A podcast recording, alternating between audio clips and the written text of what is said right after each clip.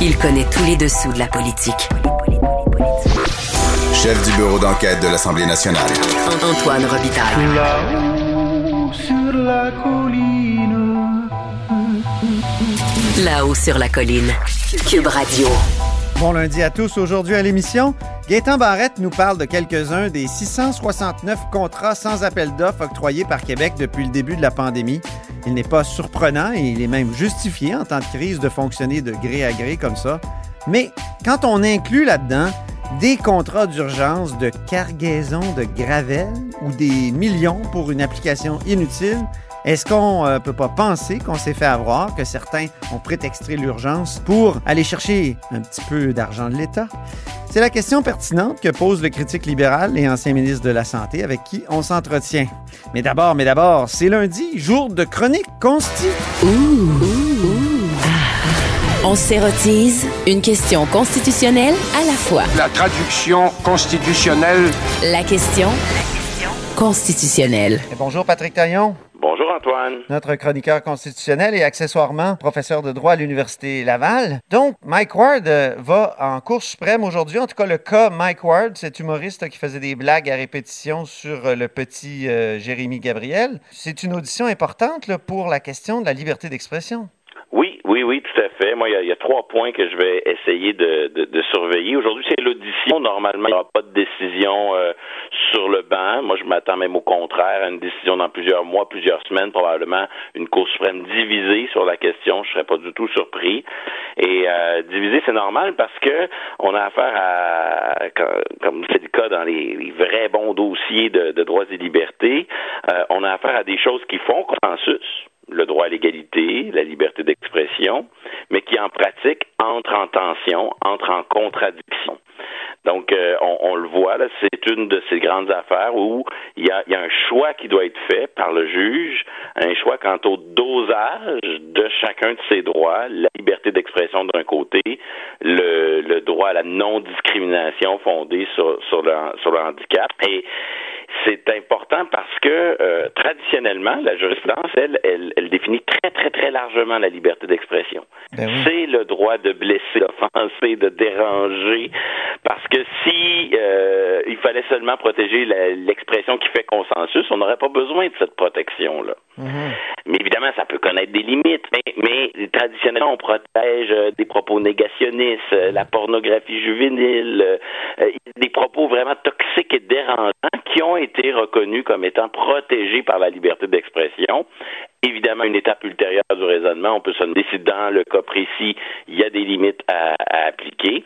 Et, donc, on, a cette liberté très large, mais de l'autre côté, il y a, ne serait-ce que dans la société, dans la culture des droits, de nouvelles sensibilités qui s'expriment.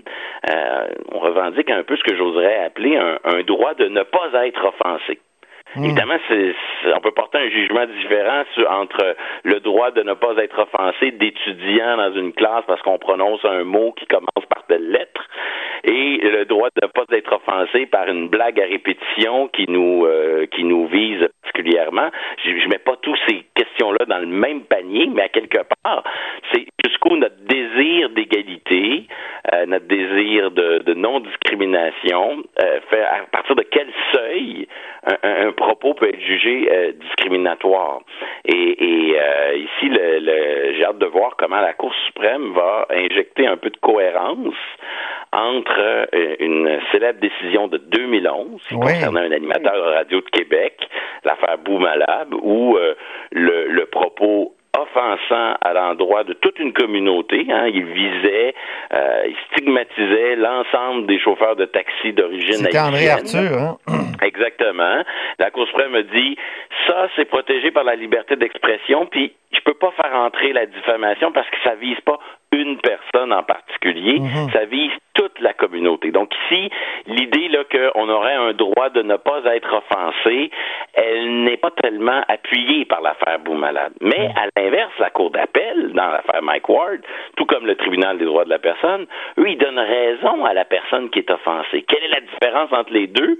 Dans un cas, on a un propos qui vise un individu, qui peut donc mobiliser le droit à la, euh, le, le, le, le, code civil en matière de diffamation. Et, et, et mais il y a une limite, là. Si la liberté d'expression est extrêmement large quand on tient des propos offensants à l'endroit de toute une communauté, mais que lorsqu'on vise une personne, tout à coup, les mêmes propos ne peuvent pas être tenus. Il y a, il y a comme un, une recherche de cohérence qui sera pas facile à trouver euh, pour la course. Ce qui, m'amène à la deuxième, deuxième point qui me préoccupe beaucoup, c'est comment, c'est peut-être plus technique, mais comment dans cette affaire-là on va arrimer la tradition civiliste québécoise et les questions de droits et libertés. Parce que le droit à la diffamation, normalement, c'est des histoires de code civil, de droit de, de, de, droit euh, de tradition civiliste euh, québécoise. Et de l'autre côté, là, on, on arrime cette question de la diffamation avec le contenu protégé de la charte, c'est-à-dire euh, la, la non-discrimination fondée sur le handicap. C'est comme si on, on va euh, cumuler ces deux arguments ensemble. Ça, ça amène Julius Gray, qui est, qui est l'avocat de, de, Mike Ward, à dire que le tribunal des droits de la personne n'aurait jamais dû se mêler de ça. La, la diffamation, c'est une affaire civile qui doit se trancher devant les tribunaux normaux de droit commun et non pas devant un tribunal spécialisé en matière de droits de la personne. Ben oui, et quand ça et quand ça concerne la carte, euh, on peut demander, des dommages et intérêts euh, punitifs, sont euh, des dommages et intérêts qu'on peut pas demander normalement sous le code civil. Mhm. Donc ça, c'est une affaire un peu technique, mais dans quelle mesure la Cour va se positionner sur ces, ces rapports d'harmonie et de concurrence entre droit civil et droits et libertés euh, garantis par les chartes, ça, ça va être aussi un, un aspect important. Puis le dernier aspect que moi je vais surveiller de près dans cette affaire-là, c'est est-ce que le contexte humoristique et artistique change quelque chose? Mm-hmm. Ça se peut que, que, que l'on dise que ça change quelque chose, mais que dans le cas de Mike Ward, ses fautes sont tellement graves qu'il est quand même condamné à payer des dommages. Mais c'est un peu le sens de l'intervention d'une association qui représente les intérêts des humoristes en général, de venir défendre l'idée que euh, la liberté d'expression, euh, il faut l'apprécier dans son contexte, puis le contexte artistique et humoristique ne doit pas être traité de la même manière qu'un autre contexte. Et ça, c'est le genre de propos Est-ce qu'il y, a déjà quelque chose dans la jurisprudence là-dessus? Oui, oui, oui. Ben, par exemple, dans le contexte dans le contexte journalistique, euh, l'affaire Marie-Maude Denis, une affaire qui concernait euh, Vice Media, a, est venue consacrer que la liberté d'expression en contexte journalistique euh, devait être un peu plus protégée que dans d'autres contextes. Et, et, et, la Cour a effectivement, dans d'autres décisions, dit que une, une, expression doit être évaluée à, à sa capacité de de, de contribuer aux valeurs sous-jacentes à la liberté d'expression. Autrement dit, la pornographie juvénile, c'est de la liberté d'expression, mais qui contribue très peu aux valeurs sous-jacentes à la liberté d'expression, alors qu'à l'inverse, un message politique, lui, euh, est, est, très, très intimement lié à ces valeurs-là. Donc, ça mais une blague de mauvais goût, ça peut être difficile à défendre, non? Et oui, ça, ça sera un autre aspect. C'est-à-dire que dans l'affaire Mike Ward, il y a, je dirais, les, les, grandes questions de droit, puis à un moment donné, on atterrit sur le factuel. Est-ce que dans le cas de Mike Ward, euh, comment on traduit ça? Et c'est sûr que si l'on qualifie euh, son spectacle de, de, de, de trucs artistiques et humoristiques, qu'on insiste beaucoup là-dessus, c'est une chose.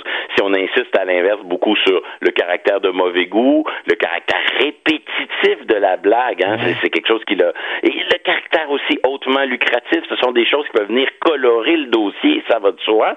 Mais au-delà de l'anecdote Mike Ward, il y a euh, de, de, grands principes et de grands équilibres qui sont en cause là-dedans. Et même si ça réglera pas toutes les questions de liberté d'expression, ça va être une affaire importante pour venir dire, bon, OK, où en est la Cour là, sur ces questions-là? Mm-hmm. Autre sujet maintenant, le rejet par les tribunaux de deux autres contestations de décrets du gouvernement du Québec dans la gestion de la COVID.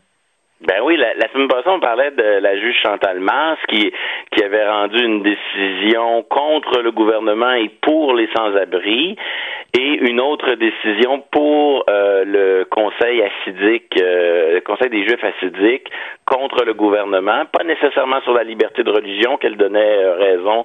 Euh, sur la définition, hein, c'était plus euh, sur la définition d'un lieu de culte. Donc, ça, On, on, se demandait est-ce que c'est le grand virage des tribunaux qui qui ferait leur entrée dans cette crise et qui soudainement viendrait réécrire des décrets ou les interpréter dans un sens qui n'est pas nécessairement euh, celui privilégié par le gouvernement?